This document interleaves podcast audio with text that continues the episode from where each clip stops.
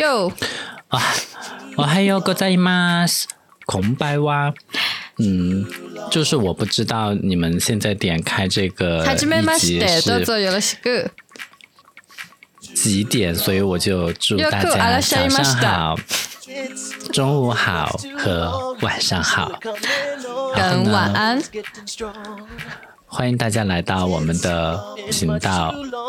我们的频道叫做“万物有时 Don't Panic”，我是万万，我是瑶瑶。就去勾带吧你！你要主持个人节目了是吧？你请在你自己的频道主持个人节目，感觉我一直在我明明说的是话。万万有没有，你就应该说有有能不能？哦，好吧，没有 get 到，没有默契。然后这一节我们两个没有默契的人呢，要聊的是人到中年，我觉得聊这个的第一个前提就是你真的到了中年。呃，你觉得你到中年了吗？你觉得我们现在作为三十五岁的高龄到中年了吗？我们俩都没满三十五啊，哎呀，差不多啦，大差不差啦。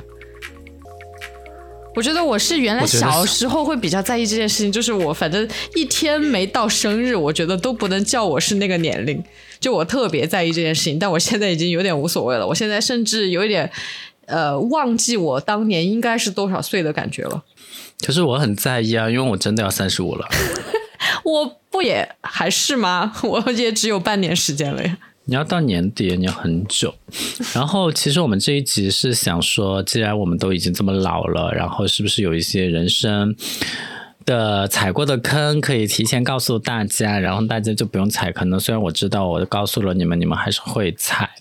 但是就是老年人就是这样子，就是希望自己有一些喜欢跟别人上 life lesson。就不厌其烦的喜欢跟大家讲一些人生道理、人生课堂。但是，哎呀，随便啦，你们年轻人爱听不听啦，就是我们只是爱讲罢了。所以，所以我觉得，其实超过三十岁之后，我觉得我最大的一个变化就是，我变得很容易累，就是。我每天上完班回家，我都真的想直接睡觉，我就没有夜生活，我就不知道那些可以第二轮还要就是下了班之后才去后海的那些年轻人，都是安装的什么永动机之类的，我就只想回房间赶紧睡觉。我也是这种哎，就是我原来跟年轻人一起去出去蹦迪的时候，人家都会羡慕我说：“ 您老年纪已经这么大了，你居然还可以通宵蹦迪什么的。”但我觉得那种只是说你偶尔一晚上那种，你知道，就好不容易出去玩了，然后你一下子把自己的热情、你的精力全部释放出去了，你还是可以撑过那个就是特别容易犯困的那个时间段，后面其实就无所谓了，你就可以直接到早上了。就我还是会有这种的灵光闪现、回光返照的。但是我跟呃我工作的时候跟你是一模一样的，因为我现在不是打两份工嘛，一份工是自己做导演，然后另外一份工是还在成都的原本的那个公司去做一些嗯产品经理、产品相关的一些顾问型的工作。但有些时候，比如说我们中间中断的这两到三个月时间，其实我已经回去过几次的这个时间了，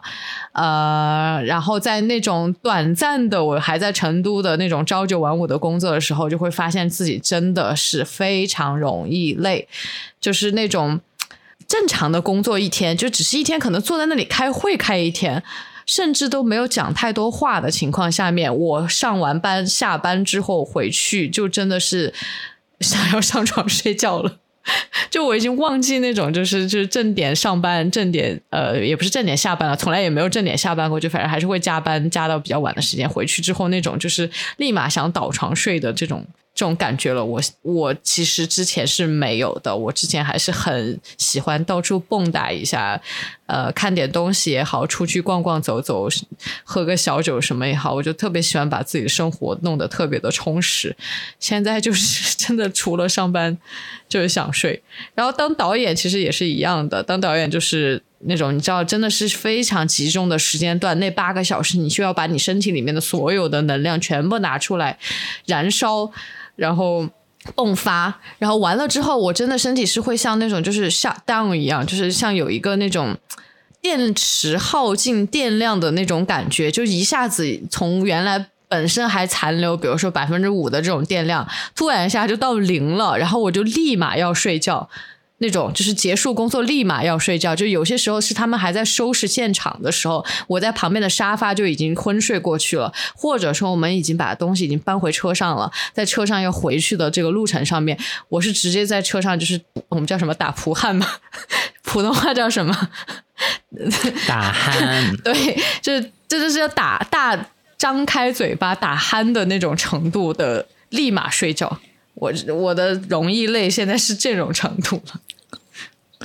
我有一些是肌肉痛，嗯，就是我发现，无论我之前在成都坐地铁下班回家，还是我现在每天都坐班车回宿舍，我的脚都好容易酸痛哦。就是回来之后，我就想上床躺着，然后安慰我的脚，就是过那种半身不遂的生活，是吗？就脚不要动就好了。而且。就是不管我当天是忙碌还是摸鱼，我的脚都一定会痛。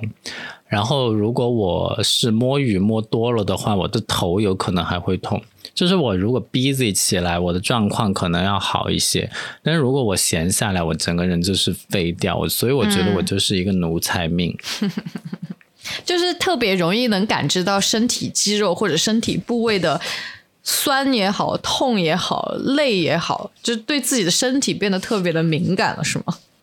对啊，所以当当时其实二十多岁的时候就有一点雏形，然后每天上完班回去都累到不行，然后就很。觉得奇怪，或者说是很敬佩。我有一个同学，他居然在工作了几年之后，还重新回去考博士。然后说，我就跟他说：“我说每天都那么困，你你怎么呢？”他说：“困还是要学习呀。”所以就。成年人的生活真的非常的不易，大龄考研、考博也非常的困难。但我觉得考考研跟学习可能跟工作的这种体力加脑力的活动还有点不太一样。哎，就我觉得我也是可以学习很长时间，不会觉得特别累的。学习是一回事情，然后为自己的这个生生存付出劳力这件事情还是完全不一样的两件事情。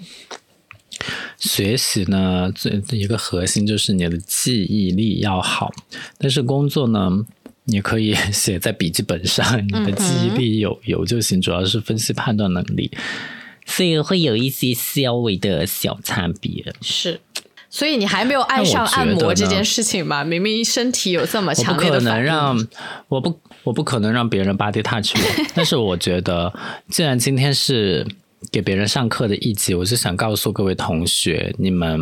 在年轻的时候一定要爱惜自己的身体，一定要去多锻炼，把肌肉练出来，然后给我看，嗯，然后自己就会变得更健康。嗯，所以你是在鼓励大家，就是在评论区里面发布照片是吗？就是就是没有肌肉的不要看，就是有肌肉的要踊跃的发出来。评论区可以发照片的话，哎呦我，然后我觉得。嗯，就是因为谈到了健康，所以就不得不提一下。你觉得就是这种健康的状况跟我们平时的饮食习惯有关系吗？非常有关系。我现在告诉你，就是。呃，我现在状态是一个一年前的我自己完全无法想象的状态，以及我的周周围的就是家人也好，朋友也好，不会相信我今天有的状态。就是我现在是一个非常注重饮食健康搭配，以及有定期锻炼身体习惯的这么样一个啊，嗯嗯，还有一点点年轻生命力的中年人的状态。就我现在的饮食健康注意到什么样的程度了？就是我每天会有一个 schedule，我的 schedule 就是起来之后，我会先饮足够量的这个水，就是白水。早上起来要先补水嘛，足够量的白水之后呢，我会呃再去饮用一杯黑咖啡。这个时候记住哦，是黑咖啡，不要饮用别的，就是加了奶的拿铁啊，或者别的，就是很纯纯的黑咖啡。然后完了之后，我会换上我的运动装备，然后在我家里的这个 spinning bike，就是这个健身单车上面，动感单车上面啊，自自自情肆意，就是就是就是喷喷溅我的这个就是汗水的，呃，达到半个小时以上的这个时间，就真的是很累的那种，就是可能整个。卡路里消耗其实也还好，但是我现在这个 schedule 我已经坚持了一个礼拜，可能至少有四次到五次的时间。就我原来是一个完全不运动的人呢，我顶多就是可能比别人爱走路一点，然后坐地铁要爬楼梯 instead of 坐电梯的这种人。我现在是有坚持运动习惯，然后完了之后呢，就是运动我早上运动完了之后，我还会去饮用一杯我自己特调的，呃，有这种膳食纤维，然后益生菌、益生元。然后那个蛋白质粉，呃，然后就反正就是各种营养素调制的一杯特殊饮料，然后把它喝掉了之后，希望是会有就是营养均衡以及增肌的这个作用，然后我再会去搭配一顿就是营养丰富的这个。早中餐吧，因为有些时候也不是很早了，就是经常会当成中午中午饭来吃了。就是会有，比如说多少多少的，当然我也没有精确计量到很精确哈，就是会有碳呃那个什么淀粉，会有碳水，会有蛋白质，会有什么就是呃纤维素等等之类的。就是我会用那种 whole food 的概念，就是未经烹饪。深度烹饪的这种呃食材来做一些就是营养搭配的这个食材，然后在这一切完了之后，我就可以允许自己可以当天有一段时间是可以就敞开来吃的，所以我会平衡我的健康饮食健康跟我对饮食上面好吃的追求在同一天里面，这就是现在的我。可是我觉得。嗯，我本人是一个很喜欢重油重辣的人，而比较 healthy 的食物都是比较清淡的。我觉得我坚持不下来，而且我作为一个过来人，告诉你说，你不要有这样的嗯执念，就是哎呀，我喜欢吃重油重重辣，我就一定坚持不下来。我现在通过逐渐在日常的饮食里面加入所谓的健康 whole foods 概念的这种饮食习惯之后。我还是每天在吃重油重辣的，我也在啊，但是我同时体内也会去渴求一些健康食品了。就我现在除了就是晚上可能想吃麻辣烫之外，我早上真的是会想去吃一根红薯，会想去吃西兰花，会的。就你要先一点一点的植入这种健康食品，不是让你让你一上来就是呃立马全部健康食物。没有啊，我每天还是在吃肯德基啊。我还在吃油炸食品啊，也在的，只是说我会加入一些健康食材平衡它，并且我并不觉得吃健康食材是很刻意的，我很就强迫自己在吃的这种，你可以试一下。但是你这样真的就健康了吗？因为你辛辛苦苦保持吃健康食物，但是一顿重油重辣就可以让你回到解放前呢？我没有这么觉得。因为我觉得这个原来我们可能我们俩的饮食习惯是百分之百的重油重辣不健康。你现在至少说我加入慢慢的百分之十、百分之二十、百分之三十，我一点点的加嘛，我觉得怎么样都是有效果的。至少我现在觉得自己的精力会比原来好很多。就是加上有运动习惯之后啊，第一自己的体重稍微就有控制下去一点点，然后第二自己的精力、精神气会好很多。我现在。在进行一些很日很日常的一些活动的时候，我都自己都会觉得自己的体力体能会好很多了。运动不是更消耗精力吗？怎么会让你觉得自己精力更旺盛？唉，你去看一下一些比较基础的。嗯，让你培养运动习惯的一些事情吧。就是我自己觉得我现在的心态摆的还是蛮健康的。就我不是为了减减肥，我也不是要一下子要达到怎样的一个状态，就是慢慢的让自己生活里面多一点点选择吧。就是不是要那么告诉自己啊，我就是一个不爱运动的人，我就是一个重油重辣、拒绝吃健康食品的人。就这样，其实还蛮限制自己的。总之就是，嗯，你试过之后，你就会稍稍体会到它一点点甜头的啦。就是我还是一个愿意在这种事情上面稍微一开始啊，稍微逼迫一下自己，只要进入这个习惯了，它已经变成了日常的一部分了，其实就还好了。因为我现在住的地方其实也是一个蛮容易培养一些健身习惯的一些地方，一个地方，就是因为它有非常多的这个 hiking trail，就是你可以随时去。很近的地方就能去爬个山，去走徒个步，然后去海滩边走一走，或者说你骑个自行车外面溜一圈，其实就还蛮容易的，而且非常多人在做这样的一种生活方式。当然，我也没有在这里一定要就是感觉给大家就是传教这件事情，就是大家爱做不做啦。就是这是我现在在坚持的一种生活方式，我自己觉得还蛮受益的。至少我现在可能。睡眠会好一些，精力会好一些，然后整个人会有比较健康的状态。但你要是我怎么详细去描述，我现在觉得比原来更健康了，会有怎样的一些体会，我倒还没有特别可以给到你很明确的哦，我就是这个更好了。因为我原本原来我觉得自己就还算是一个相对比较健康，没有那么亚健康的人吧。我去年还是前年。前年吧，我有锻炼三个月，是因为受到了某些人的那个激激将法，还是我为了让自己更取悦他人，反正就不是为了自己，然后我就去有小小的进行一些锻炼，但是因为花了钱，然后我就是真的是隔一天我就会去一次，有的时候会极其偶尔会连续去，反正一周至少有。三四次吧，我觉得提前花钱是很重要的。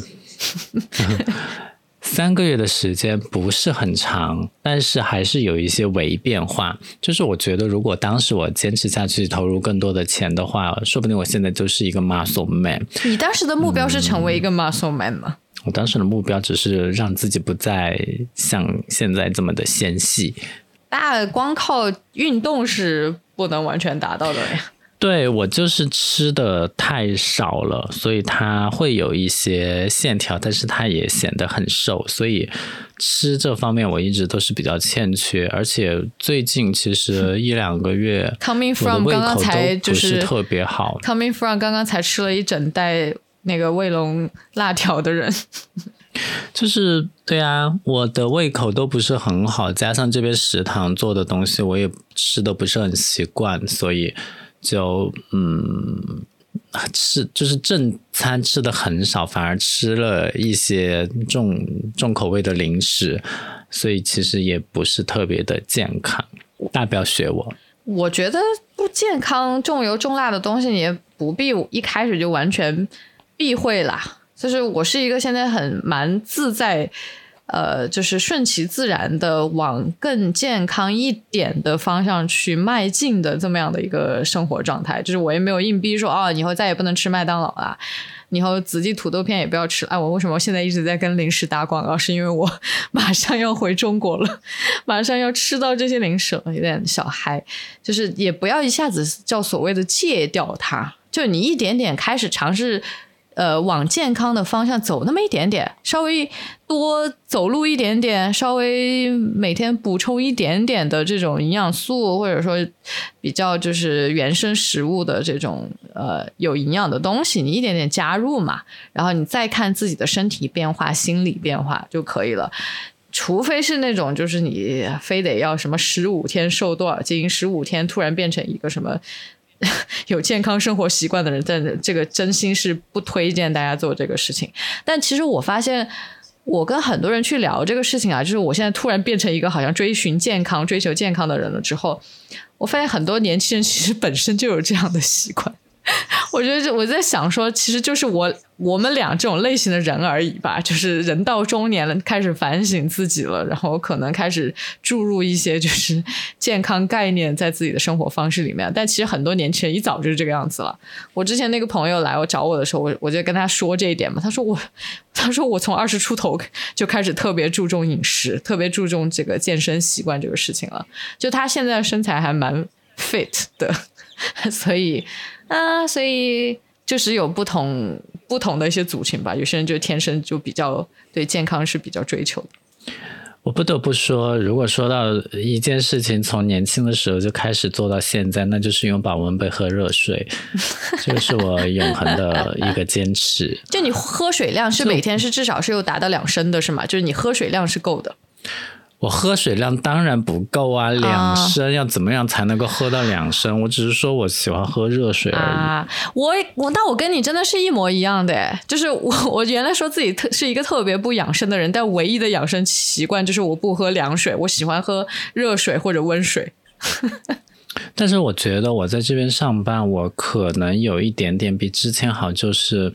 因为我这边上班时间比较早，就是班车八点钟就是末班车，所以我必须要起来很早，嗯就导致我睡觉也睡得。我也不能算早吧，因为也是十二点睡啊，但是这是很规律，每天十二点之前或者左右一定会睡，有的时候甚至会提前到十一点钟，就睡眠的那个时间上稍显规律了一些。嗯但是呢，嗯，这个肯定还是不够的，因为理想状态我就觉得十点晚上十点十一点要睡了，但是我因为是一个人，我就觉得一个人的晚上要自己找点乐不要子是吗浪费。对，就是自己独处的时间，或者说我哪怕我就是躺在床上刷，我很不想说短视频，但是呢，就是会很放松，就是你的脚很累，但是你的脑袋很放松，嗯，就追寻一点奶头导致你乐，会然后自己找一点乐奶子，这样奶头乐对。奶头乐是什么呀？就是我劝你重说，本来就有这样的说法呀，就是那种及时享受的乐，老头乐，不是是奶头乐，那是脑头乐 instant gratification，你你可以搜寻一下这个单词。不重要。那你睡眠时长有那种，就是你至少要达到多少时长，你才会第二天会比较放哦，松？我跟我如果十一点半睡或者十二点之前睡，我第二天起来我就没有什么问题。但是，一旦我超过十二点睡，我就可能有一点 issue。但是十二点半之前睡都是 OK 的，十二点半是我现在 last time，只要超过十二点半，我第二天绝对就有问题。你不觉得我突然反应过来，我们俩说到人到中年的话题，头一头一大主题就一直在聊跟身体有关的事情，这不就很符合大家对中老年人的印象吗？可是我觉得年轻人也要注重你的 body 的 没有 healthy 啊。我觉得年轻的时候，大家根本不会想到身体这个事情，大家就是要挥霍，我就是要挥霍自己的身体，就是要挥霍青春，这才是年轻人该有的年轻态度。至少我年轻的时候是这个样子，但是，嗯，作为一个中老年人、过来人来说的话，就现在觉得，嗯，有一些比较良好的生活习惯，还是可以比较早的时期开始培养。嗯，呃，另外一个小的 tip，刚刚说到喝水这个事情，如果说现在觉得大家觉得自己喝水的习惯很差，很难喝到这个什么每天至少两升以上的这样的一个水平的话，我是发现一个很好的一个习惯，可以去帮助你形成这个事情，就是你可以买一个比较大的，次肾结石，你就知道了。你买一个比较真的，我大水得了肾结石之后，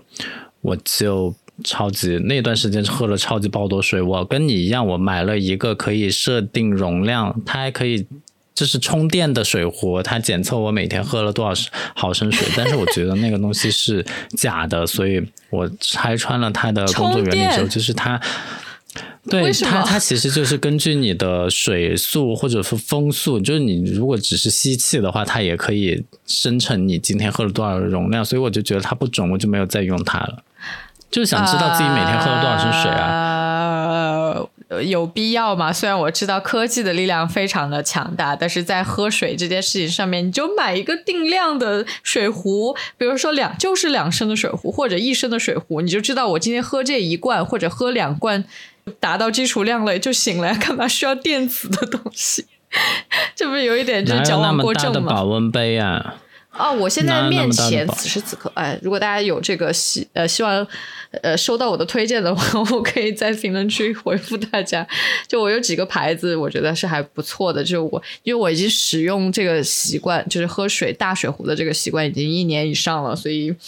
嗯，哪几个比较好用，我还是可以推荐大家的。我现在用的就是一个，我原本用的是一个两升的，我觉得还是第一它特别容易烂，因为它可能整个容量比较大，水量比较重，反正各种原因吧，它比较容易损坏。然后两升的话，你其实里面的水久久不喝，我还是觉得会有一些问题，所以我现在换成了一个一升容量的这个水壶，它的大小其实还蛮合适的，一点我拿在手上，我一只手就拿着了，就一点也不不会觉得大，然后也是每天接两次水就达到基础量了，所以我现在两升水对我来说是一个非常基础的量，我很多很多时候是三升甚至三升以上的，为什么？因为第一我在热带国家它本来出汗量就比较大，第二我现在有运动习惯，本身也会更加的出汗，所以。我现在是需要两升以上的这个容量的水。OK，我的意思就是说，我希望水应该是密封的，就是我很不喜欢敞口杯的原因，就是它要掉灰，我就不喜欢掉灰。我的所以我的所有杯子，我一定要有盖子，嗯，就长期喝的水。那这样呢，就嗯，我觉得塑料瓶也不好，所以我现在都用不锈钢的。你两升的那个。杯一定是塑料，嗯，我觉得 not OK，而且我不喜欢杯子就是透明，因为它会受到光线来影响里面的水质，尤其是如果是阳光直射的话。举个极端的例子，里面可能会渗青苔。Ladies and gentlemen，大家大家看一下，这个就是 typical 典型的万万，就是一个人在最基础的喝水的需求都还没有达成的时候，就在考虑这么多有的没的的。因素在影响他跟我谈恋爱的这种选择是一样的。Yes，嗯，所以嗯，我们每个人个性还真是无处不在呢，都在体现着。好，我们说了这么多的这个关于身体人到中年身体反应这个事情，我觉得还是回过头来说说，就是嗯。我自己觉得，对于中年的这个定义，我我在比较小的时候、比较年轻的时候，还是蛮明确的。就是我觉得人到中年对我来说，不算是一个可以靠年纪来界定的一个事情。就对我来说，人到中年，它是有一个形象、一个生活图景的。就是比如说哈，就那种典型的在城市里面生活的呃中年人，就是生活稳定、工作稳定，然后有儿有女，然后有自己的伴侣，然后自己可能也不太想要换工作，也不想要换生活环境，可能感觉未来余生就是在现有的工作岗位、现有的生活环境里面持续做下去，到达一定的这个年纪，然后正常的退休，享受晚年。这个对我来说才是一个所谓的中年人。的这个定义，当然它有点局限啊，就是好像把中年局限到某一个具体的人物画像上面去了。就我就从这个人物画像上面，我觉得大家应该能听出来，我对中年人的这个定义是持有非常强烈的反抗的态度的。就是我永远跟自己说，我不要。成为一个中年人，我不要成为那种有房有车有家庭稳定工作生活的中年人。所以，其实到现在来说，我都不觉得自己算是所谓传统意义上我自己理解的这个中年人的这个概念。虽然说年龄上面听上去确实有一点吓人的，就是我觉得三十五岁，在我很小的时候，觉得三十五岁不知道是是已经。就跟我生生活跟我的年龄层已经完全脱离掉关系了。就是我出去蹦个迪，如果这个人跟我说他是三十五岁，我已经觉得是跟我是两个两两个世界以外的人的那种感觉了。我不知道你是不是这么想的？我觉得我自己到现在为止，我的心理年龄都没有超过三十。就我虽然我现在身身体的年龄已经奔着三十五去了，但是我觉得我自己还是非常的幼稚，这导致，嗯，我在思考一些事情，或者说我的外貌，在背上一个书包的时候，都不会有人相信我的经验。就是很多时候你的经验是来自于你的外表，可是我很年轻的时候，别人就觉得你谁呀？那我才来这个公司的时候。别人就我的人就对我非常的不服气，就是觉得你那个小孩你这么说什么？因为你是一个 manager，你就真的能够配得上了吗？那殊不知，哎呀，我就是配得上，我的经验就是在，只不过我显得比较年轻而已。那你不会刻意装老成吗？在工作场合，就靠说话呀，我就是靠气势呀，声音的低沉程度啊 之类的。可是我现在就是很年轻啊，就是嗯，我经常就是有意我我现在会采取这样的一个策略啊，就是我会有意或者无意的跟同事讨论年龄。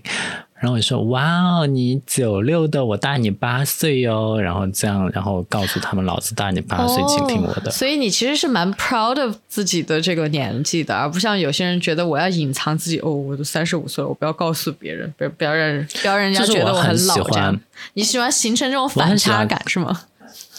我喜欢看别人知道我真实年龄之后的那种惊讶的表情，真的是非常爽，就是看看多少遍都不会腻。我跟我呃，就是那个来来 KO 玩的那个朋友，就我出去，我在说，嗯，想想我们俩现在一个三十五岁，一个三十岁，跟这群看上去像是小朋友一样的人在同一个地方。他说：“哎呀，人家你不说，人家怎么知道我们是 三十五岁、三十岁？我们看着很年轻啊。”我说：“嗯，也是。”就两个人在莫名其妙的在骄傲这件事情，个鬼啊！就是我觉得现在其实大家。我至少周围看到的一些同龄人啊，或者说甚至比我年纪还要大的一些，甚至四十岁以上的一些人，我总结出来一套啊，我自己觉得啊，就显得比实际年纪年轻的人，他通常都有一个特性，就是他们会没有那么容易去在意一些世俗的价值观念。就可能他自己会过得相对来说会单纯一些，不管是生活单纯一些，还是他的思想单单纯一些，他就没有那么特别的去在意别人，在自己的这个生活路径上面过得还是蛮自洽的这种人，反而容易显得很年轻。但是那种特别在世俗生活里面摸爬滚打，或者说 历经磨难，然后特别想要去就是顺着社会规定的一套呃就是习俗或者规则去生活的那种，反而就是会。比比呃，我刚刚说的那种人会显得要更符合实际年纪一些，甚至显得更老成一些。这是我感觉我总结出来的这个规则哈。我觉得，嗯，在年龄之外，或者说在健康之外，我现在有一点点的比之前呃稍微明显的变化，就是我好像更注重。我可以说吗？就是好，感觉我也做的没有很到位，但是就是更注重跟家人的这种关系。嗯，虽然我自己做的不是很好啊，但是我是觉得这个东西是要被重视的。而我在二十岁的这个阶段是没有在重视的事情，因为可能你，因为我们之前花了很多的时间聊健康，聊身体。人，当你真正意识到自己的身体，嗯，自己的健康非常重要的时候，其实你的家人已经在变老。嗯，我都是，呃，这次跟我妈一起去曼谷，我才意识到她已经快六十了。是因为有一次我们在那个曼谷博物馆，嗯，怎么会有曼谷博物馆这种东西？我也有去买票的时候，那个售票员就。那个看着我妈说，他说：“哎，你那个他有满六十吗？如果满六十，可以买我们的老年票，这样就是长者票。”哦，我想说啊，没有没有，就赶紧否认掉了这件事情。但是其实就是，就你比你妈还怕承认他是老年人这件事情，就是不是不是怕承认，就是第一次面对这种状况会感到比较惊慌，就是怎么可能我妈是。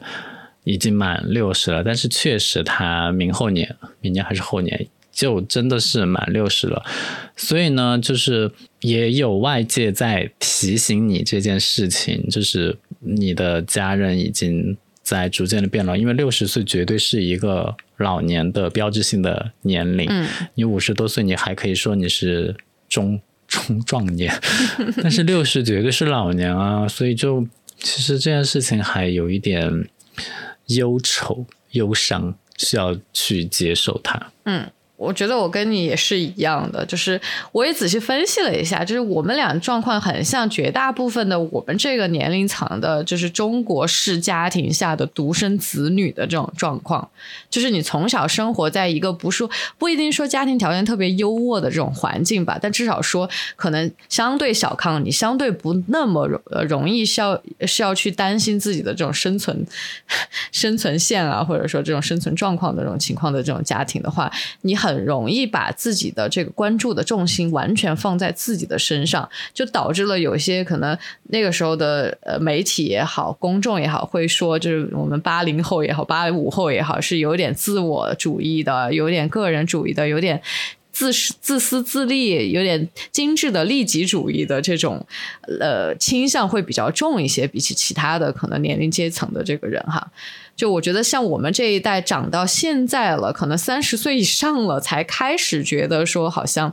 嗯，跟家人的关系，跟周遭自己的这个小圈子的这个关系，跟自己最亲近的这一群人的这个关系，好像是，呃，需要靠一定的这个经营去。靠经营才能维持，但是希望花更多的时间跟精力去经营它，而非像原来就觉得，哎，你爱来就爱来，就是我也没有特意要跟你打交道，或者说你愿意来关心我就来关心我，不来关心我就算了的这种，就是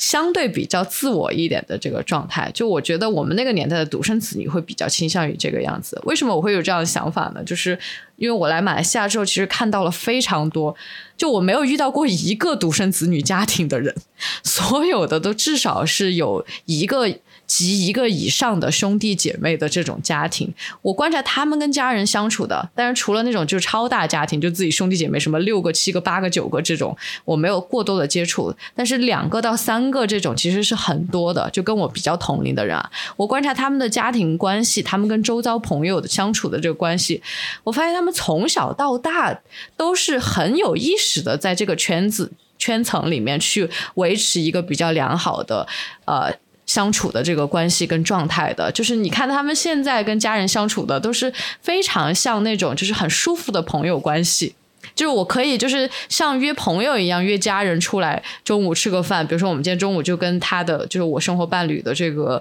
哥哥，还有他妈妈，我们四个人在那吃饭，就是很随意、很 chill、很舒服的一种相处的关系。包括说，可能我生活伴侣从小到大，包括可能呃读。学生时期、工作时期，可能残存下来的一些，到现在可能还有一些联系的这些朋友，大家都是不费吹灰之力的，定期会打个电话，或者说定期会在这个呃，就是聊天软件上面问一下近况等等，这些事情对他们来说是一个非常就是随性以及呃。不用靠特别强的这个努力就能做到的这种维持自己小圈子的这个能力，但就我来说，至少我个人啊，就是这件事情对我来说是一个需要努力的事情，就是我需要告诉自己说，嗯，我一周还是要给我妈妈打一个电话，呃，我一个月还是要跟这个朋友就是稍微联系一下，问一下他近况，对我来说是一个需要努力才能去达成的这个事情。我自己是觉得跟我们从小比较独立、比较个人主义、比较像一个就是传统意义。上的这个华人家庭的独生子女状态有很强烈的这个关系的，我好羡慕人家，也不能叫羡慕吧，因为我觉得这个东西每个人都有自己不同的家庭的成长环境和特点，但是确实那种多孩家庭，嗯，尤其是国外的，嗯，或者说是父母到现在还没有离婚的这种，我觉得嗯还不错。就是因为可能是因为我没有这些东西，所以别人的那些呢，我就觉得还好。但是我觉得我自己呢也还 OK，就是也没有那么的嗯不喜欢。我觉得我们现在属于一个进可攻退可守的状态，就是因为已经。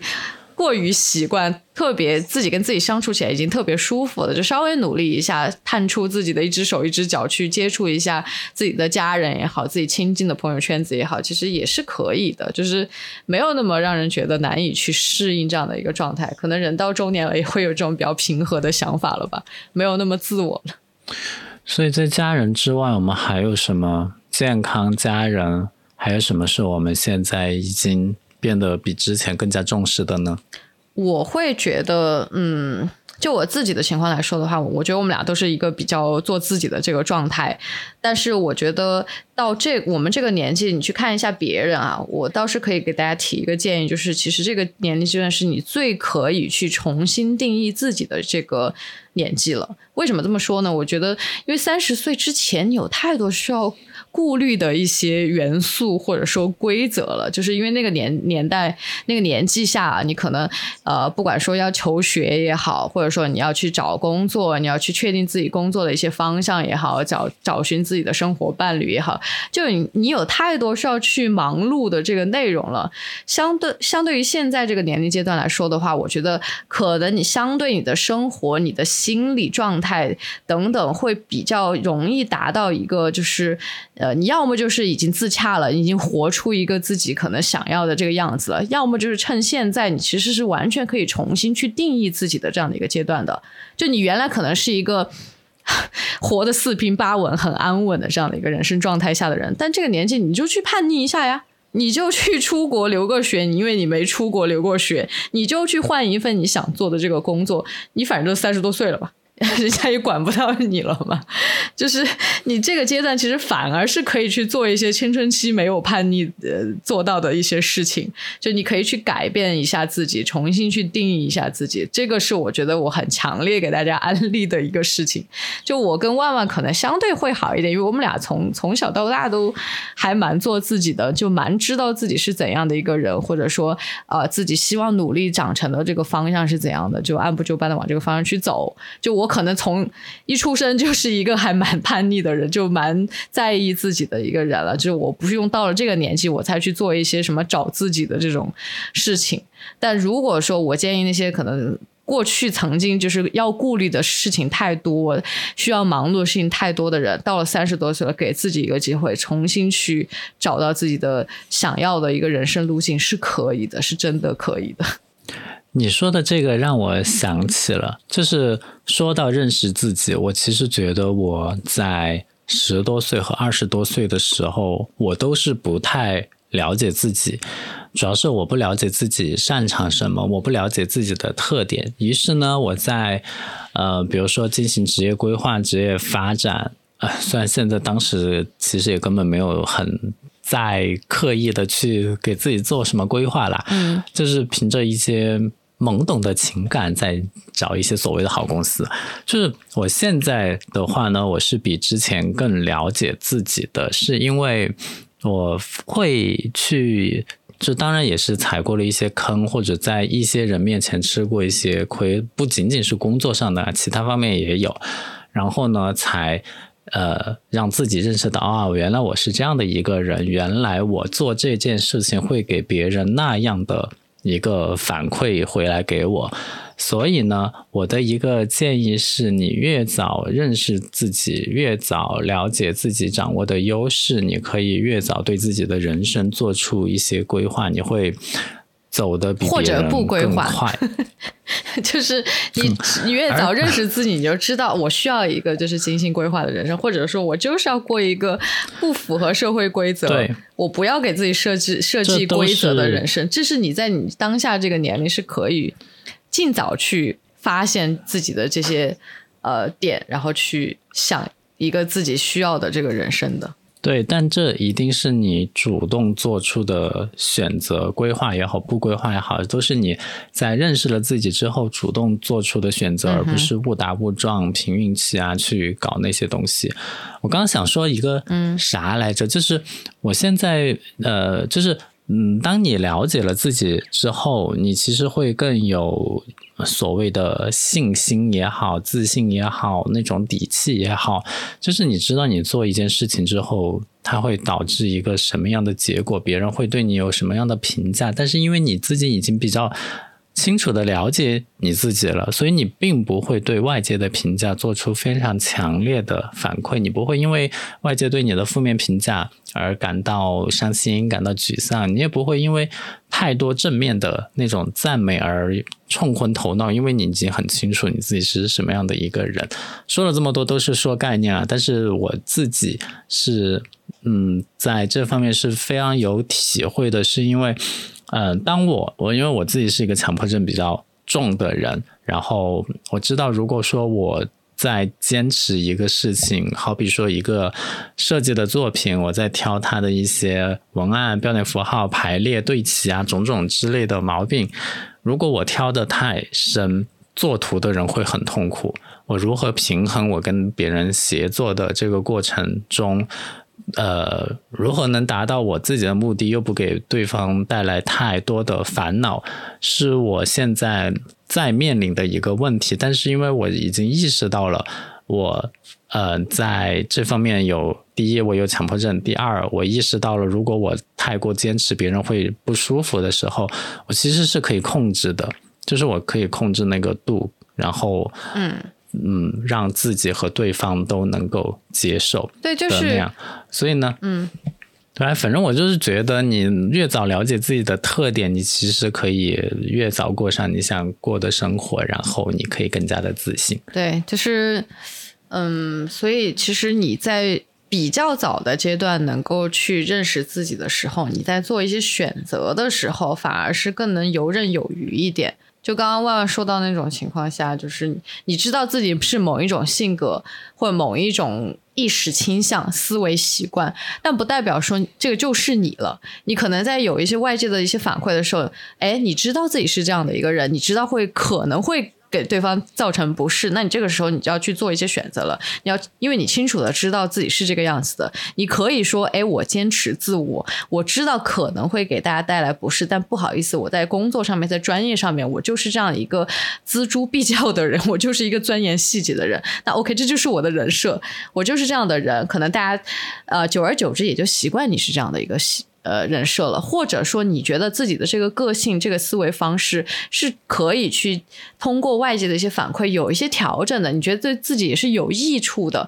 那你就去调整咯。但是这一切的这个基础都是建立在你自己很清楚的认知自己的这个基础上，而不是被动的去做一些选择。就我跟万万经常去聊到的一个话题，就是为什么很多人其实是在抱怨自己生活的呢？当然，可能有一点点站着说话不腰疼的意思，因为我。我们俩可能从小就活到现在，活成这个样子了，就有点不在乎别人是怎么看的。但是我们会看到非常多的一些人会活到人到中年，说：“哎呀，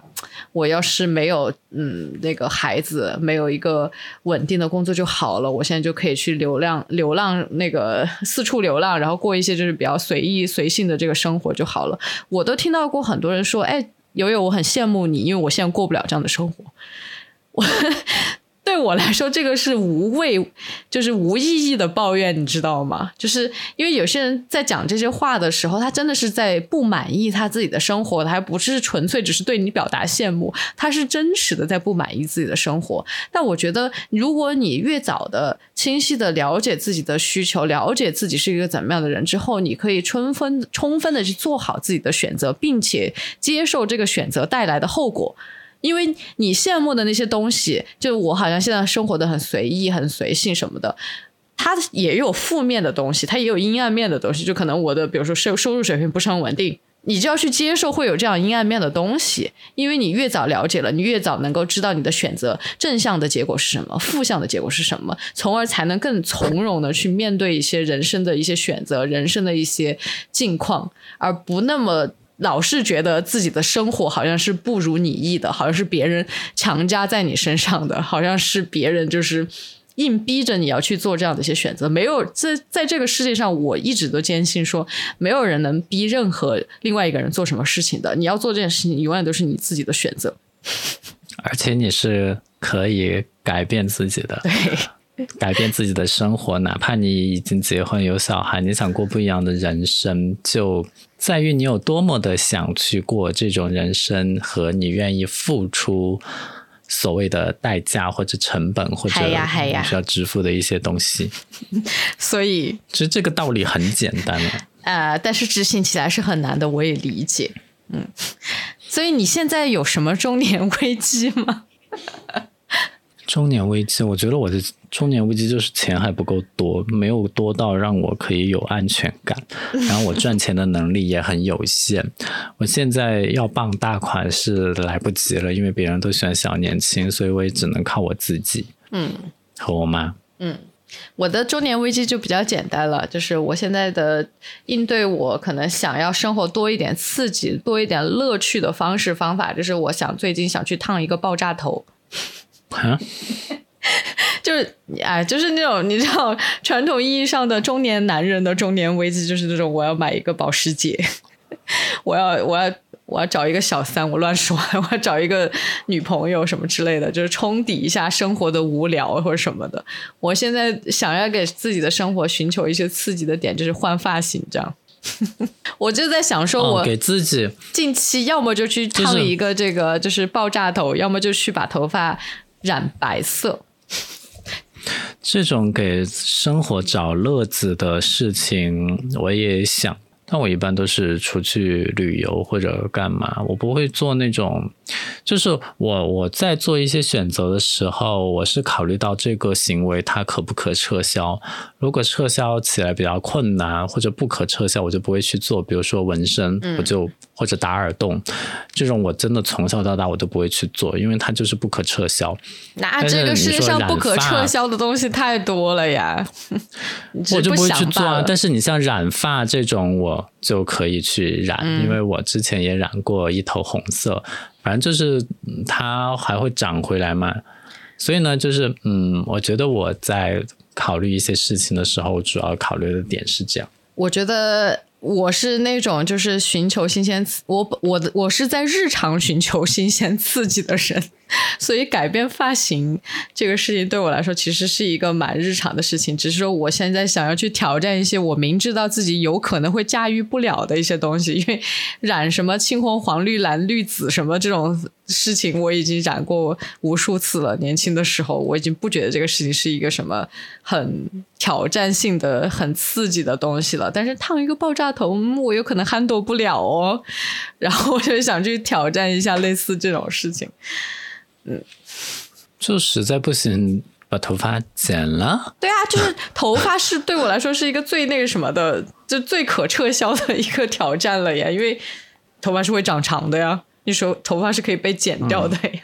然后又是一个立马能改变心情、改变心态，然后提升、提振士气的一个事情。所以，嗯，可以给大家推荐一下。如果你觉得最近生活比较无聊，或者想去追求一点新鲜的刺激，现在拉美卷很流行哦，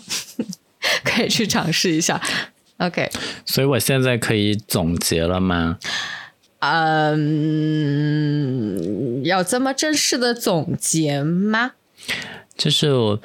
其实我不知道啊，就是但是应该会有越来越多的人迈过三十岁这个门槛吧，不然呢？不然呢？三十岁是一个很难的坎吗？所以呢，我就是觉得，嗯。应该大多数人都会跟我们面临一样的问题，你也可以分享你自己的问题，或者说你是如何解决这些问题，嗯，产生了一些经验，你也可以分享出来，看一看我们是不是可以用我们自己遇到的问题去帮助别人，不要遇到这些问题。虽然我觉得这些问题大家都还是会遇到，嗯，所以。道路千万条，安全绝对不是第一条。大家就各自选择自己想要的人生路径，呃，然后三十五岁也好像也没有那么可怕。我跟万万活得还是挺好的，也没有觉得自己真的是人到中年就怎样了。人生到中年其实只是一个数字。啊，然后我们今天说了一大堆的关于身体的、关于什么人际关系的、关于什么自我定义什么的建议之类的，也是我们作为所谓的打引号的过来人的一些体验，跟就是想要多话的内容吧。就你们也可以选择性的听与不听。呃，这只是我们两个人的个体的一个体验吧，你就当听八卦一样，在听两个人到中年的人在跟大家分享的一些东西吧。然后再跟大家最后分享一个事情，就是我最近要做一个很人到中年的事情，就是我要带我现任的老公，突然有点口软，回回回回娘家吗？听上去好中年哦。省亲，为什么不是生活伴侣了呢？